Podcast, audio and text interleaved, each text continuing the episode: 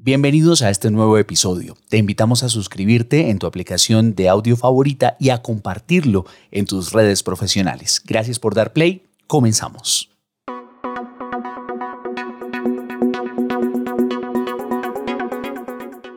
La inteligencia artificial es la gran tendencia tecnológica en 2023 y está redefiniendo la educación en todo el mundo. Desde los días de tiza y pizarrón, hasta el auge de los ordenadores portátiles en las aulas,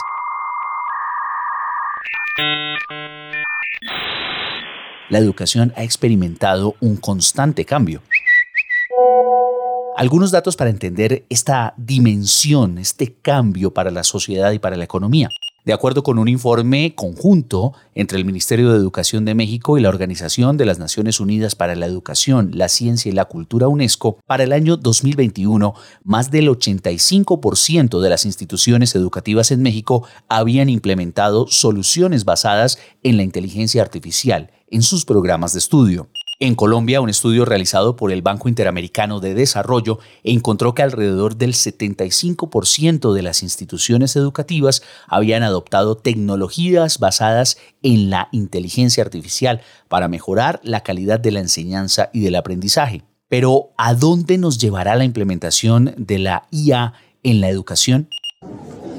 Pues imaginemos un salón de clases donde cada estudiante recibe una experiencia educativa única y adaptada a sus necesidades y ritmo de aprendizaje. Saturn. Esto es más que un simple sueño, es la realidad hoy. If you were taking astrophysics, you could study in the metaverse. ¿Y qué hay para los profesores y las instituciones educativas? Pues también la inteligencia artificial está brindando apoyo a los educadores mediante asistentes virtuales, donde los docentes pueden gestionar tareas administrativas de forma eficiente y recibir información en tiempo real sobre el progreso de sus alumnos. Por ejemplo, la Universidad Nacional Autónoma de México, UNAM, lanzó un innovador sistema de tutoría virtual impulsado por IA que logró un aumento del 30% en la tasa de retención estudiantil en tan solo un año. En este episodio vamos a explorar las formas en las cuales la inteligencia artificial marcará la ruta del aprendizaje para la generación actual y todo el siglo XXI. Bienvenidos.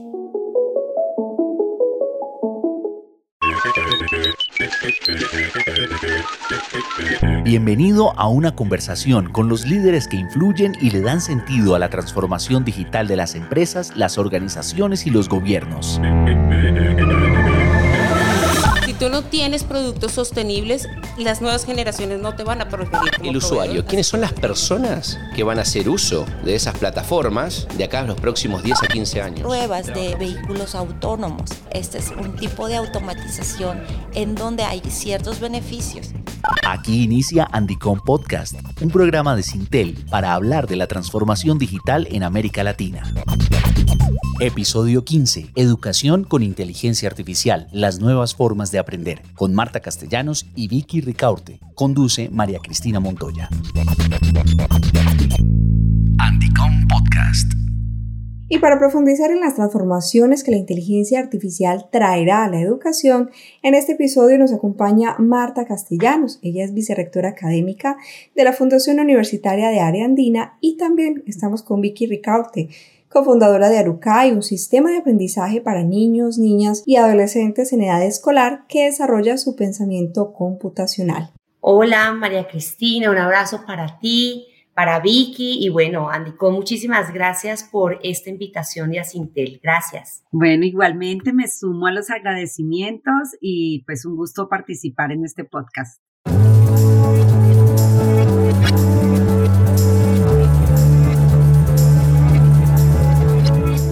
Quiero iniciar con Marta y preguntar cómo ha sido la implementación de los entornos de inteligencia artificial en el ámbito de la educación superior. Bueno, pues María Cristina, realmente no ha sido un proceso sencillo. Creo que en la educación superior se está un poco tratando de entender qué significa la inteligencia artificial.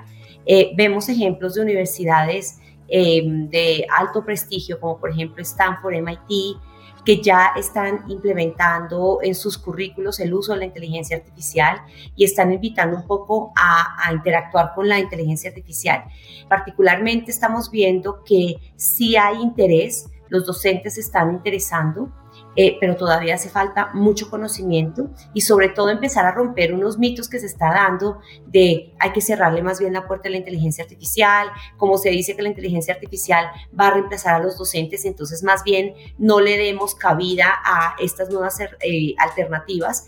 De forma interesante creemos que eso se puede hacer, pero realmente, por ejemplo, en la Fundación Universitaria del Área Andina, estamos convencidos que la inteligencia artificial es como el agua siempre va a buscar su cauce y va a encontrar por dónde entrar y permear el sistema educativo. Entonces nosotros particularmente sí fomentamos que, que se use la inteligencia artificial y sobre todo que se conozca. Entonces, como respuesta a tu pregunta, realmente estamos viendo que aún estamos entendiendo de qué se trata, estamos tratando de interactuar y en el sistema educativo se está viendo la inteligencia artificial muchas veces como una herramienta y yo particularmente no creo que sea una herramienta, sino que la inteligencia artificial nos está llevando a un cambio de paradigma en la educación.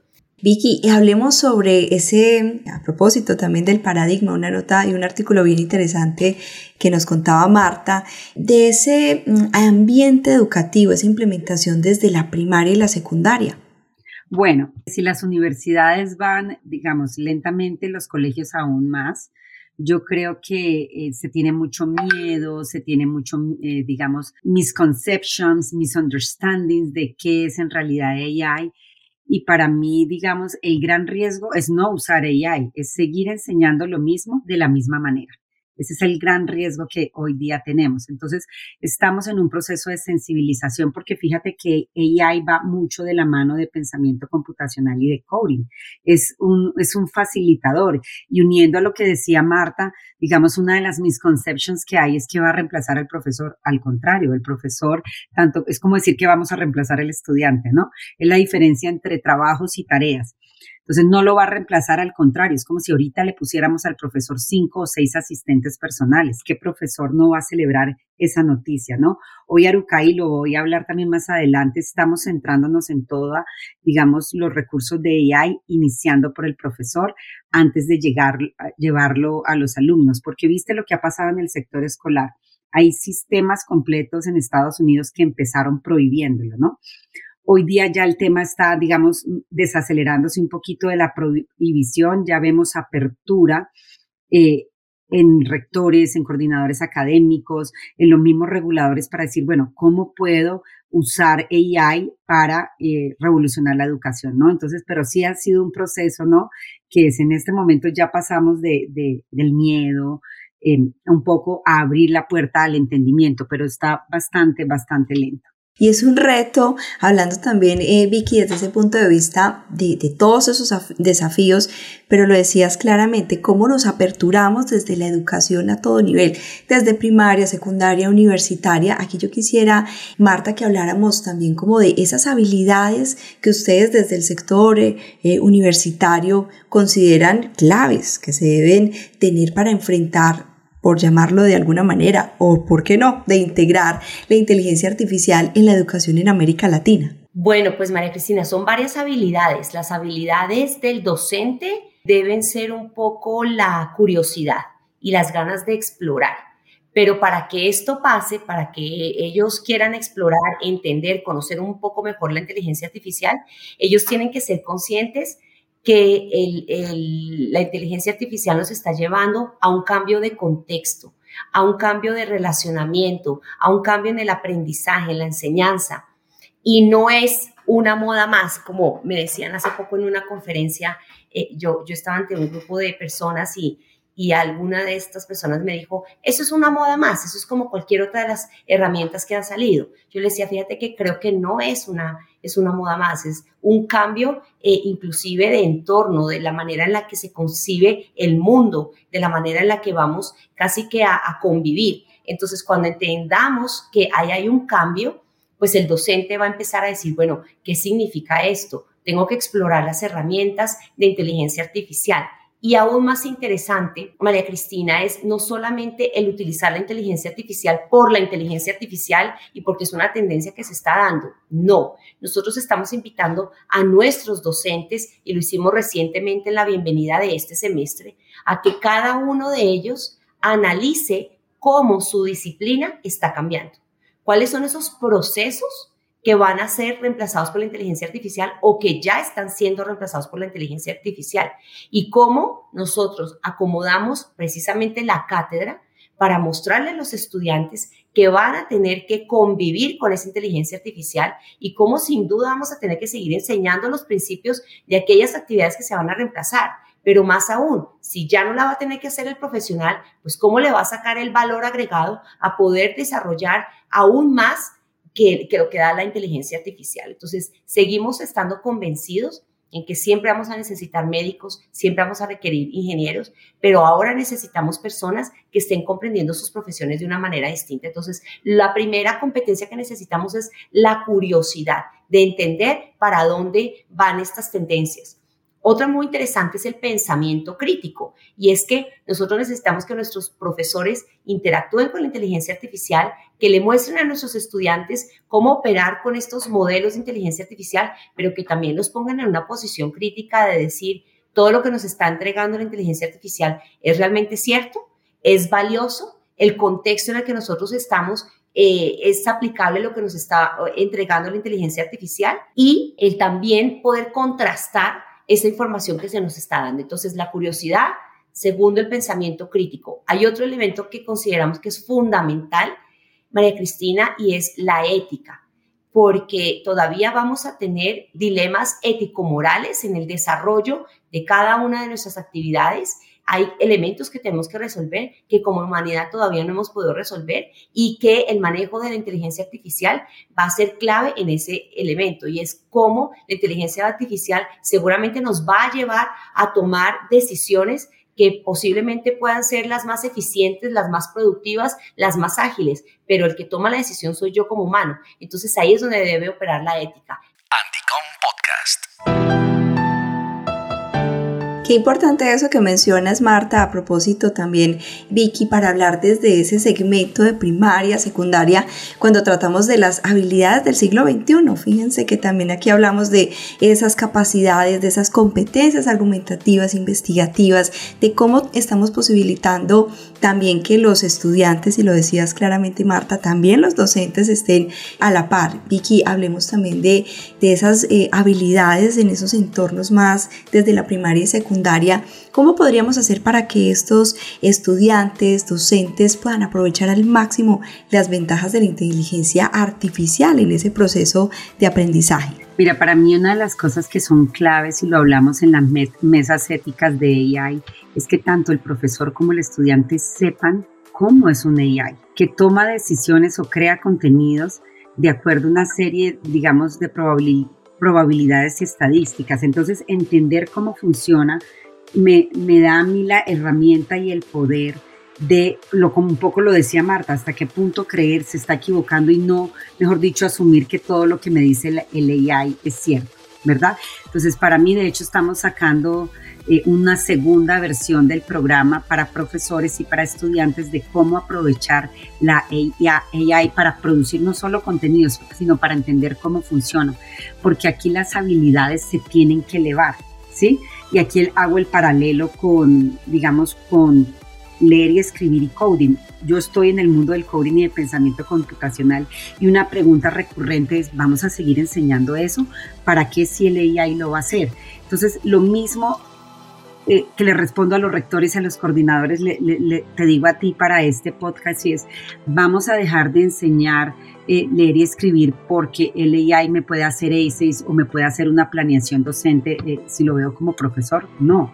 Entonces yo creo que una de las habilidades muy importantes es entender cómo se usa o cómo se construye estos modelos de lenguaje. ¿Sí? Lo segundo, yo creo que es bastante tradicional, de frameworks que tenemos que enseñar en el colegio sigue siendo matemáticas, ¿sí? Es el lenguaje en el cual yo comprendo el universo, mi idioma local, en este caso español, como yo me comunico, el inglés, que es el idioma digamos, en que se produce o se iguala el conocimiento, es el lenguaje de la globalidad y nosotros lo enmarcamos en dos, en dos frameworks. El uno es de eh, social emotional skills, sí, un poco atando todo lo de las habilidades blandas que mencionaba Marta, que una de las más importantes es pensamiento crítico, y la otra parte del framework es todo lo que tiene que ver con pensamiento computacional, que es cómo resolver problemas de la vida real usando tecnología. Hoy la humanidad está llena de problemas, ¿sí? En diferentes verticales, pero estamos seguros que hoy los, que, los estudiantes que están creciendo en el mundo K-12 y que lo va a recibir Marta en todo el tema de educación superior, tienen que pues, a resolver problemas de la vida real usando tecnología. Entonces, para complementar la respuesta de Marta y mirándolo desde el punto de K-12, fíjate que lo primero que te dije es bastante tradicional, ¿no? Leer, escribir, comprensión lectora, matemáticas, inglés, eso no va a desaparecer. AI nos lo va a ayudar a enseñar de manera diferente, a crear estrategias diferentes pedagógicas para llevarlo al aula de clase. Y lo primero que te decía para cerrar la respuesta es cómo funciona el AI, cómo está construido, cómo podemos desarrollar herramientas educativas, porque fíjate que pues el más popular, hay muchos, pero el más popular es ChatGPT. ChatGPT no salió eh, exclusivamente para educación, ¿no? Salió para un entorno eh, de trabajo, pero obviamente lo estamos usando y desde ChatGPT, que en su versión eh, de noviembre ahora ha cambiado mucho y han salido ya muchas herramientas, que hablaremos de eso más adelante, eh, de cómo apoyar AI para dar herramientas o cómo, perdón, apalancar AI para crear herramientas exclusivas para la educación. Hablando de cómo ha fluido esa inteligencia artificial, también en la personalización de la experiencia educativa en las aulas, con los estudiantes en las aulas modernas. Desde estos entornos también universitarios y también de, de primaria y secundaria, Marta, hablemos un poquito de cómo ha fluido allí la inteligencia artificial. Bueno, pues estamos viendo que los estudiantes están interactuando con la inteligencia artificial y los estamos invitando un poco a que, primero, a que lo digan abiertamente. Eh, consideramos que es un comportamiento ético saber de dónde estás tomando tú la información si tu información estás eh, teniendo como referencia un libro, un artículo, en el ámbito académico lo decimos abiertamente porque es como lo que corresponde. Lo mismo con inteligencia artificial. ¿De dónde estás tomando esa información? Bueno, pues nosotros ya tenemos en nuestros elementos básicos de citación desde nuestro enfoque de investigación y de biblioteca, ya tenemos, digamos, los recursos necesarios en los que les estamos orientando a los estudiantes cómo se debe citar. De hecho, APA ya sacó, digamos, esos eh, elementos básicos de cómo citar cuando estamos interactuando, ya sea con ChatGPT o con eh, Umata o con Perplexity, con cualquiera de estos modelos. Eh, entonces los estudiantes lo están, o los estamos invitando a que lo hagamos abiertamente, lo digan. Pero aquí lo importante es que el docente está llevando al estudiante a otro nivel. Bueno, esa es la información que te dio la inteligencia artificial. ¿Tú crees que eso es adecuado? ¿Esto cómo lo estás aplicando para resolver un problema? ¿Y esto cómo te está llevando a ti a reformular tu perfil profesional? tu disciplina, cómo le está aportando de una forma más concurrente y contundente al entorno en el que debemos solucionar problemas. Y aquí hay un tema muy importante, María Cristina, y es que yo siento que nos estamos un poco perdiendo en la gran cantidad de funcionalidades que tiene la inteligencia artificial. Y me explico un poco. Hemos visto muchísimos artículos de gente casi que rasgándose las vestiduras porque ChatGPT está haciendo ensayos, porque ChatGPT está resumiendo libros o u otros modelos que lo están haciendo. La pregunta es, en la vida real, en la resolución de problemas, ¿a mí me están llevando a hacer un ensayo? ¿Yo tengo que resumir un libro? ¿Me están llevando a hacer un cuadro comparativo? Tal vez no. Entonces, si nos estamos quedando en que la esencia del aprendizaje en esos estudiantes y en la universidad está dada por resúmenes, por cuadros, por eh, ensayos, pues nos perdimos, no ahorita con, con, la inteligencia artificial, sino hace mucho tiempo, porque hay herramientas que ya hacen eso, hay personas que venden sus servicios eh, resumiendo documentos y haciendo ensayos. Entonces, digamos que eh, tenemos es más bien que cambiar y yo estoy de acuerdo con lo que dice Vicky, tenemos que irnos más hacia esas competencias de orden superior, que son esas competencias que nos están llevando al analizar, al evaluar, al crear, y esas competencias pues no las voy a desarrollar ni me las va a entregar una plataforma o un modelo de inteligencia artificial. Así es que aquí tenemos es un poco que evolucionar. No significa que nuestros estudiantes ya saben hacer ensayos y no hay que volverles a pedir que hagan un ensayo. No, pero hay que ver la pertinencia del ensayo. Es como cuando salieron las calculadoras, entonces no le vamos a enseñar a los niños a sumar y a restar. Por supuesto que no es necesario que ellos desarrollen su pensamiento lógico matemático pero ya llega un momento en el que saben los principios, pues para qué vamos a seguir pidiendo lo mismo. Entonces aquí estamos en un paradigma muy importante, María Cristina, de pensarnos distinto. De verdad voy a seguir pidiendo el ensayo y el ensayo que me está generando de riqueza conceptual, de riqueza cognitiva y sobre todo de riqueza para resolver problemas. Entonces aquí llega un momento en el que eh, la famosa promesa que hemos tenido en el sector educativo, y yo creo que Vicky seguramente comparte conmigo esta, esta apreciación, ya tú nos dirás, Vicky, y es el resolver problemas hoy por hoy es más importante que nunca. Los conceptos están, los conceptos los vamos a encontrar. No por ello significa que no se necesita aprender varios conceptos, por supuesto, o sino que pasaría con un médico que no sabe en dónde queda el corazón, dónde quedan los principales eh, órganos vitales, pues eh, terrible, y no va a tener ChatGPT para que le responde, qué tal que le responda una cosa distinta. Entonces, eh, definitivamente tenemos que pensarnos distinto, entender que los problemas son los que tenemos que resolver y cómo con la mirada disciplinar podemos generar aportes importantes y aquí eh, llevar al estudiante a que sea consciente de eso. La herramienta me está dando información, ok, ahora cómo creo diferentes alternativas, cómo exploro, cómo le aporto a la humanidad para resolver las grandes problemáticas del mundo, María Cristina. Entender ese contexto, esto es clave, esa aplicación de los conceptos y cómo las herramientas juegan a nuestro favor. Vamos a descubrir entonces en el siguiente segmento, porque vamos a hablar eh, también de esa integración de las tecnologías, cómo influye en la forma como los jóvenes están eligiendo las carreras que van a estudiar, generar esos ingresos también como profesionales. Vamos a una pausa, pero ya regresamos.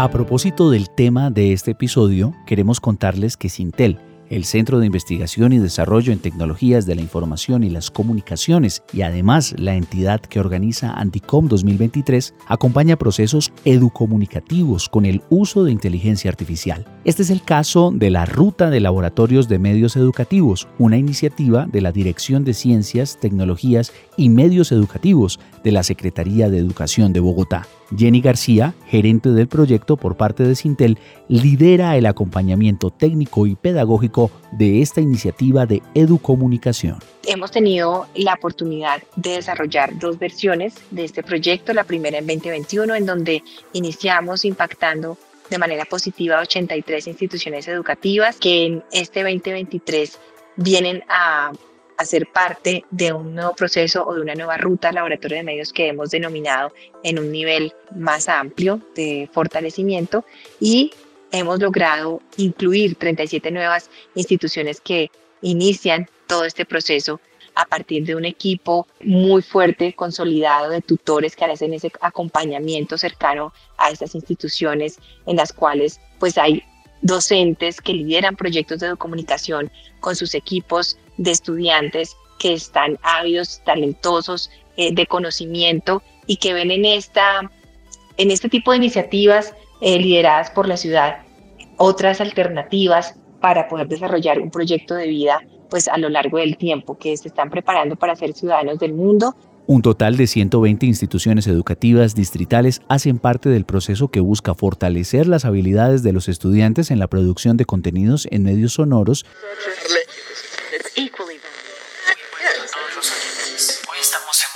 De compartir con todos ustedes el increíble viaje detrás de la creación de nuestro podcast para el colegio. Permítanme contarles cómo las inteligencias artificiales revolucionaron este proyecto brindándonos herramientas innovadoras y poderosas para lograr un resultado sorprendente. Video, comunidades digitales y prensa escolar a partir de la educomunicación como punto de reconocimiento de experiencias y diálogo de saberes. El objetivo es promover la investigación, la educación y la comunicación a través de la estrategia conocida como IEC, con el fin de producir contenidos audiovisuales y gráficos pertinentes para la comunidad educativa y que les permita narrarse a través de los medios escolares. El profesor Manuel Alberto Pineda del Colegio Antonio Van Uden habla de la experiencia de sus estudiantes utilizando herramientas de inteligencia artificial y cómo logran potenciar el aprendizaje de las niñas, niños y adolescentes. Para ellos ha sido un proceso muy novedoso, pues ellos versen con herramientas que les permita hacer traducciones, o sea, llevar traducciones de voz a texto, eso ha sido muy novedoso para ellos, sobre todo en lo que respecta a la transcripción de guiones y el hecho que ellos eh, tengan también la oportunidad de hacerle filtros, eh, someter los audios a filtros para darles mejor calidad, nitidez de escucha, pues ellos también han experimentado con esto. Nuestro producto final, pues eh, lógicamente utilizó herramientas de edición que ellos nunca habían trabajado. Entonces yo como mentor y, y también pues cogiendo las enseñanzas que nos han servido como pautas orientadoras para la formación en este proceso de laboratorio de medios, pues ha sido muy enriquecedor. En agosto de 2023, los profesores y estudiantes presentaron una muestra de su trabajo y así dieron cierre a su proceso en el que tuvieron como aliada la experiencia y el conocimiento de Sintel en el desarrollo de iniciativas que impactan a la sociedad a través de la ciencia, la tecnología y las comunicaciones. Para más información, pueden ingresar a sintel.co. María Cristina continúa con este episodio. Podcast.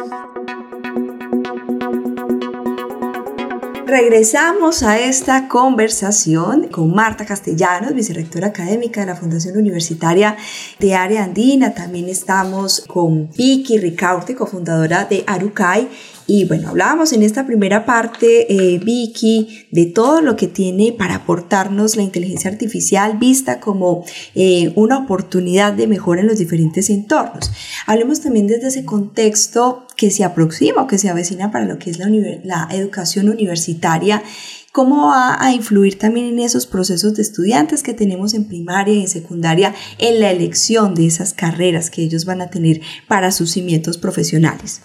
Mira, yo creo que hablando de los usos actuales, eh, pues son múltiples. Eh, digamos, yo lo quiero tomar por el lado del profesor porque, digamos, las inteligencias artificiales hoy día no están licenciadas para menores de 18 años. Entonces, ¿qué está haciendo Arucay? Está enfocando todo, digamos, el, los beneficios del AI en los profesores. Sabemos que para los estudiantes es indudablemente personalización.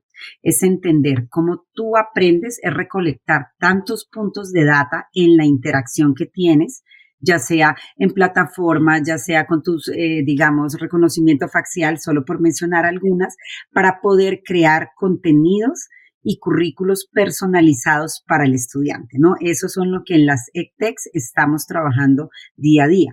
Sin embargo, me voy para el profesor. Hoy el profesor es una persona que está sobrecargada, ¿sí?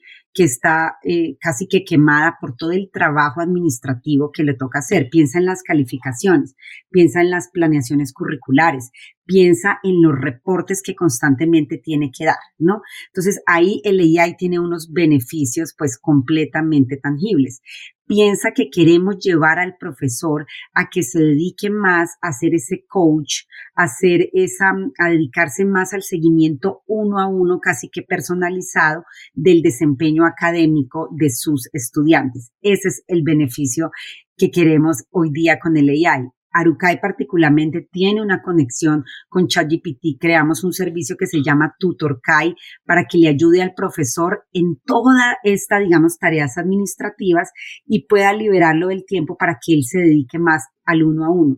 De hecho, TutorKai le da recetas, digamos, pedagógicas y académicas eh, al profesor para que pueda eh, para que sus estudiantes puedan mejorar tanto en las habilidades duras como en la blanda. Entonces, hoy día estamos muy enfocados en digamos, alivianar esa carga del profesor, porque muy poca gente sabe que hoy estamos en una crisis, en una escasez, más bien es la palabra, de profesores en el mundo. Marta, yo quisiera en términos también de esos desafíos que supone la educación superior, lo hablábamos hace un rato, eh, incluso para ese futuro de los eh, profesionales que van a salir de las universidades, pero también hablemos de esos desafíos económicos que podrían surgir al incorporar la inteligencia artificial en las aulas y bueno, ¿cómo podría superarse esto? Eh, Vicky lo decía hace un momento, también cuando tenemos entonces unos tutores que acompañan estos procesos desde primaria y secundaria, pero hablemos ya en esos entornos como decimos, desde la vida real, desde esos contextos, en esos desafíos económicos, cómo poderlos superar? Bueno, pues María Cristina, sin duda va a haber un cambio en las estructuras económicas, en los mercados, porque, bueno, el Foro Económico Mundial ya ha dicho y lo dijo recientemente en Davos en enero, dijo que más de mil millones de empleos van a estar afectados por, el, por las nuevas automatizaciones. Eh, eso a nosotros nos tiene que eh, prender las alertas, sobre todo en educación superior, pensar nosotros qué estamos haciendo para que esos mil millones de personas no queden en desempleo, con un agravante. Hoy por hoy tenemos más de 600 millones de personas que están viviendo en la pobreza extrema. Entonces son condiciones de un futuro que se ve complejo, más un presente en el que todavía no hemos logrado resolver un montón de problemas sociales y económicos básicos. Entonces ahí tenemos que empezar a entender que si las estructuras están cambiando por cuenta de la inteligencia artificial, cómo nosotros generamos mejores competencias y habilidades para poder asumir esas realidades. Y ahí eh, pues hemos entendido que hay que analizar esa evolución que van a tener los distintos mercados. Por ejemplo, en el diseño, cómo los diseñadores van a mm, requerir nuevas habilidades soportadas también por el desarrollo de estos nuevos modelos de inteligencia artificial y al mismo tiempo cuál es el valor agregado que van a seguir dándole al entorno. Entonces, el pensar que se va a acabar el diseño, eh, creo que estamos lejos de que se acabe el diseño. ¿Qué va a pasar con los programas de salud? Eh, ya el Foro Económico Mundial ha venido diciendo, aquí hay una gran oportunidad de explorar y de fortalecer, por ejemplo, los servicios de eh, atención personalizada al paciente, de atención personalizada a la familia que atiende o que, que hace parte del paciente y lo rodea. Entonces, ahí es también, no es que los programas de salud se acaben, todo lo contrario, es cómo van evolucionando a entender una nueva economía y unas nuevas dimensiones de los servicios. Por ejemplo, un poco complementando lo que estaba diciendo Vicky, cómo va a cambiar la estructura y el modelo de aprendizaje para los niños pequeños y los niños que están en la primera infancia. Bueno, pues también se ha dicho cómo vamos a tener que, si va a haber esas tutorías personalizadas, de todas formas vamos a tener que estar acompañando al estudiante en su proceso formativo y sin duda el docente va a tener que contar con unas herramientas mucho más fortalecidas. Entonces, si estamos viendo que va a haber un cambio que ya se está dando estructuras en los mercados, en, las industrias y cómo nosotros nos estamos acomodando, pues lo primero es entender cómo cada una de las disciplinas primero empiezan a tener unas líneas muy delgadas frente a lo interdisciplinario, porque ya nos estamos relacionando con otro tipo de carreras, con otro tipo de enfoques. Entonces, hoy por hoy vemos cómo los abogados están trabajando de la mano con diseñadores, con ingenieros, cómo los ingenieros de sistemas también se están relacionando con otro tipo de disciplinas que los están llevando a enriquecer su propio proceso formativo. Esto que está haciendo María Cristina, pues que entendamos que los problemas no vienen para una sola profesión, los problemas no son para abogados, los problemas no son para que lo resuelva el ingeniero, los problemas no son para que lo resuelva el médico, sino que los problemas vienen de forma tal que necesitamos un pensamiento crítico al comprender las magnitudes de lo que estamos generando y entender que la economía va está evolucionando. Es decir, hay procesos que ya no se van a requerir en el mediano, inclusive desde el corto plazo ya estamos viendo ajustes en muchos procesos. Anticom Podcast.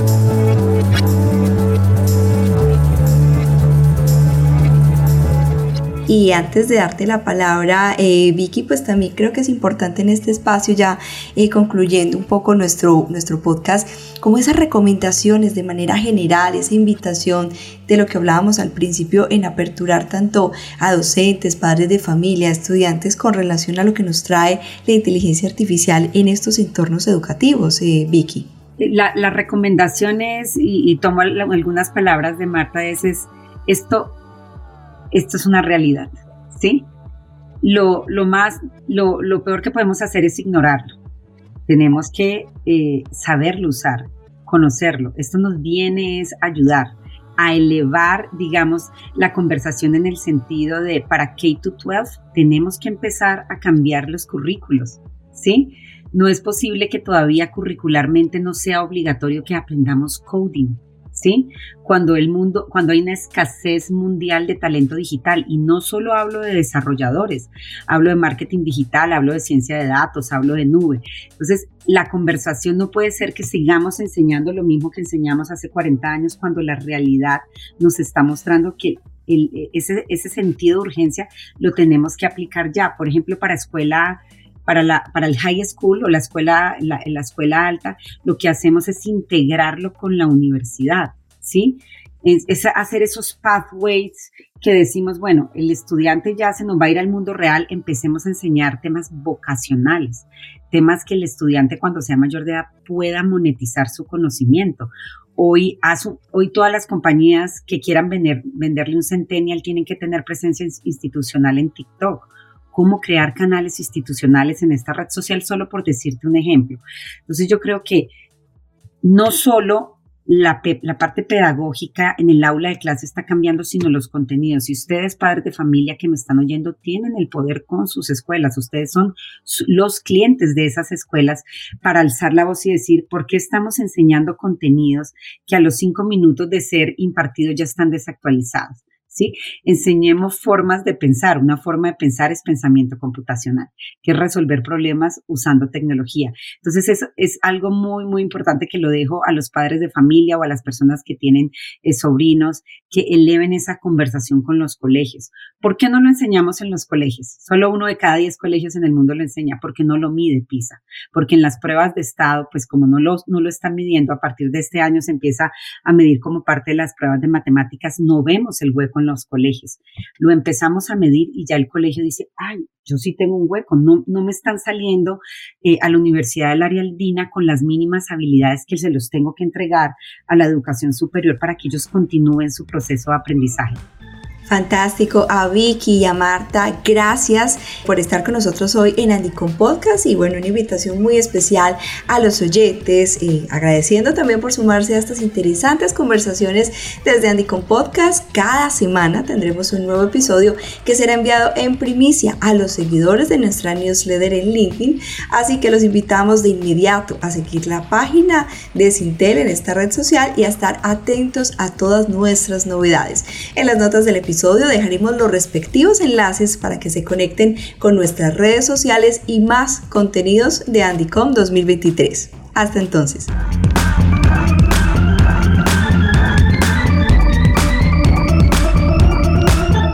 Andycom Podcast es una coproducción de Carlos Sanabria y de Yepes para Sintel. Por Sintel, Mario Castaño, director técnico. Host principal, María Cristina Montoya. Producción sonora y de contenidos Carlos Anabria. Producción ejecutiva David Yepes. Encuéntranos como Andycom en LinkedIn, Twitter e Instagram. Gracias por escuchar. Hasta la próxima. Andycom Podcast.